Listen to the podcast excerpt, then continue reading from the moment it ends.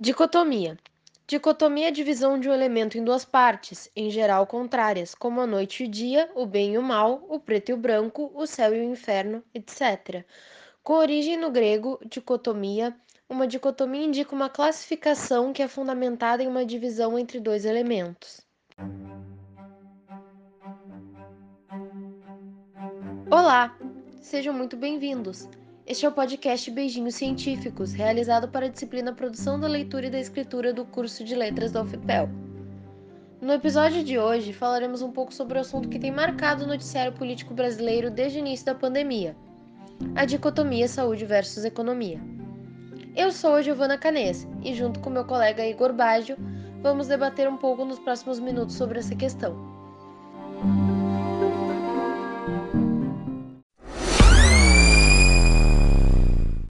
Quando o povo vai para as ruas em meio a uma pandemia, é porque o governo é mais letal que o vírus. Frases como estas se tornaram marcas registradas e ecoam dentro e fora do país mediante protestos que pedem a retirada do presidente Jair Bolsonaro.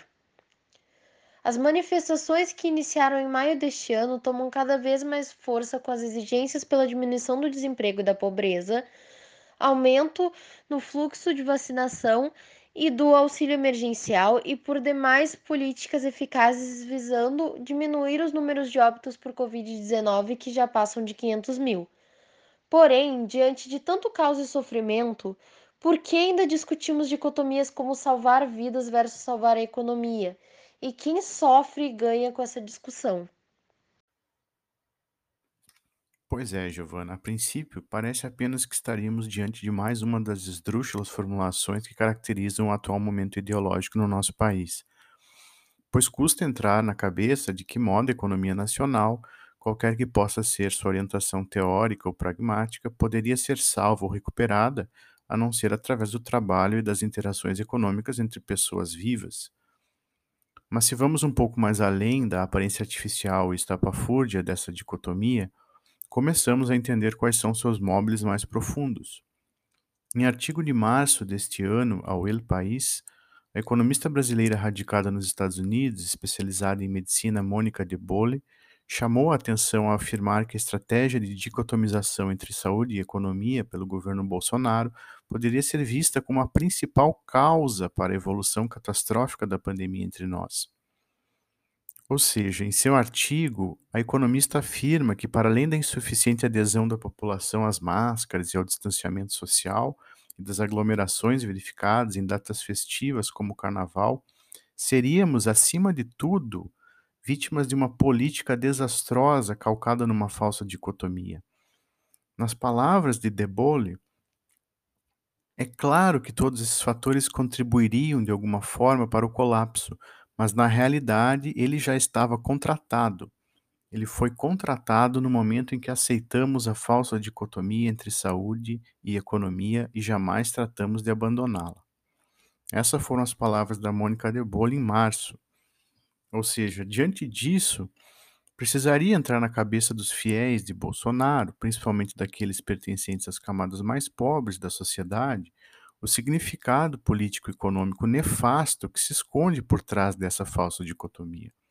Afinal, como alertou De Bolle, o colapso está contratado, ameaçando diariamente nossa sobrevivência.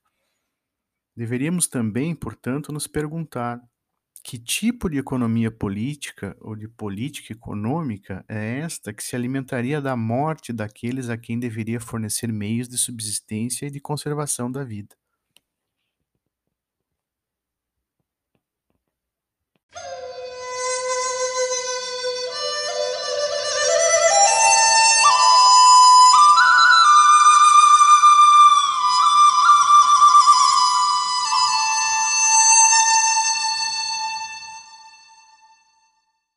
É impossível falar de economia sem falar de vidas, visto que, mesmo com o auxílio da tecnologia nos meios de produção, são as pessoas que produzem insumos, as próprias tecnologias e formam tanto a economia como a saúde.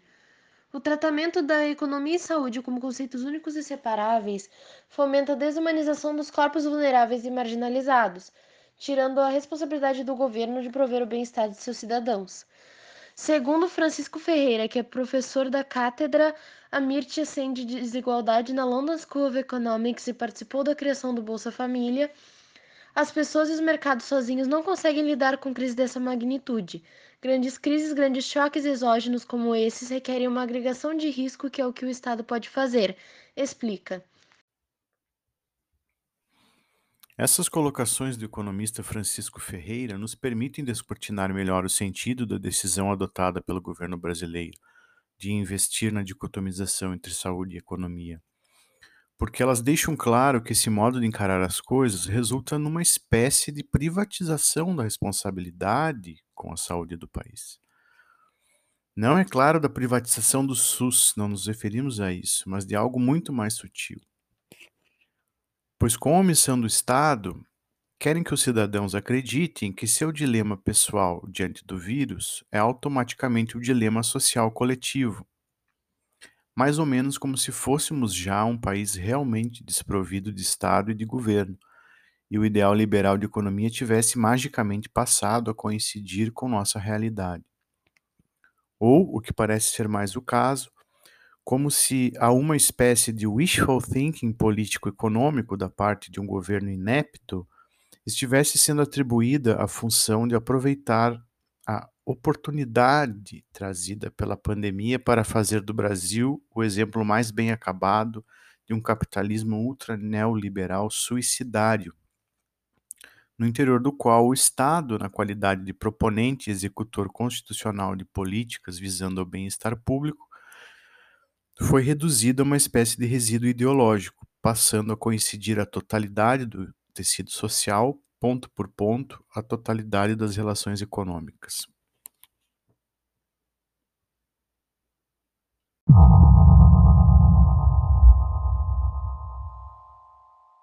O setor econômico sequer foi interrompido durante a pandemia e os únicos retornos significativos foram de novas variantes do coronavírus, o aumento das riquezas entre a burguesia e a iniciativa dos governos de priorizar o auxílio a empresas, diminuindo o auxílio emergencial a famílias em situação de pobreza ou vulnerabilidade social. A segregação e as desigualdades sociais tomam proporções assustadoras e a importância da atividade econômica adquire caráter pessoal que divide os mais ricos dos mais pobres.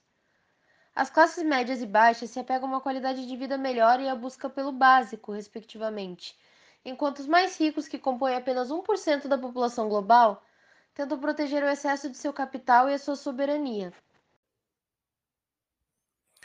A vida da coletividade nacional sob o governo Bolsonaro durante a pandemia está sendo tratada como se fosse uma selva, em meio à qual cada um que sobreviva mais ou menos de acordo com suas possibilidades de fazer valer sua força sobre os demais. Idealmente, no interior de uma economia de mercado neoliberal, tudo é economia, ou não é nada. Mesmo que ainda se gostaria de conservar para além das relações de mercado sob o significante vida, passa a ser visto sob a ótica fungível e descartável da mera mercadoria.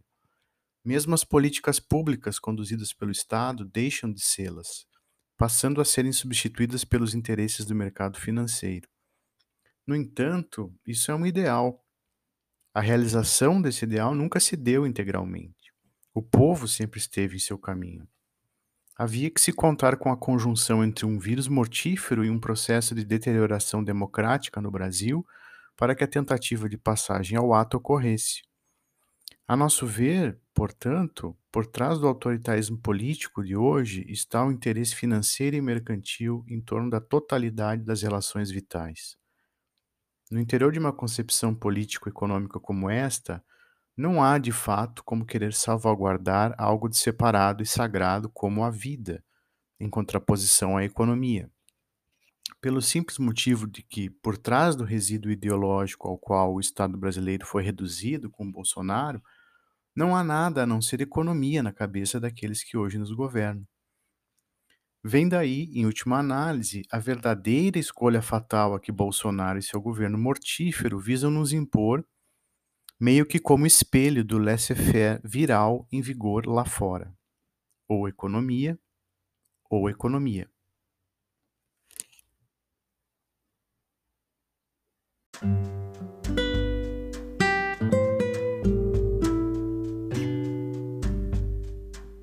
Este foi o podcast Beijinhos Científicos. Obrigado por terem permanecido conosco. Cuidem-se e até a próxima.